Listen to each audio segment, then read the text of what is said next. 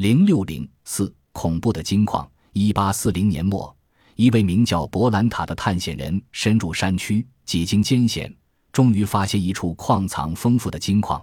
他仔细地做了标记，以便终生受用。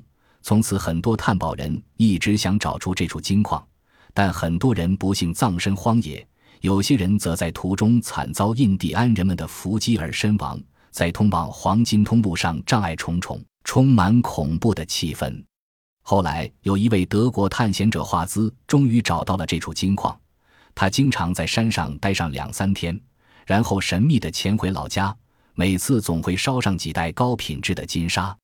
知道这个金矿地点的还有他的两个同伴，但是他俩全被人神秘地杀害了。凶手是谁，不得而知。大概和这座金矿一样，成为永久的秘密。一八九一年，华兹死于肺炎。他在临终前画了一张地图，标明了这处金矿的位置。一九三一年，一位名叫鲁斯的男子通过种种途径弄到了这张不知真伪的地图，于是他携带地图进入了迷信山山区。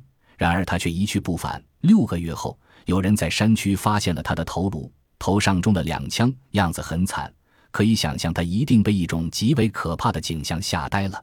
那么，杀手又是何人呢？一九五九年，又有三位探险者在这处山区遇害，是谁杀了他们呢？无论怎样，凶手肯定是金矿的知情人。他们试图保留这不成为秘密的秘密，然而，这一切阻止不了倔强的寻宝人。因而，探险者的身影、枪声、血腥、响尾蛇、荒野的呼啸，构成了亚利桑那金矿恐怖的色调。笼罩在迷信山山区的迷雾，更加使人混沌不安。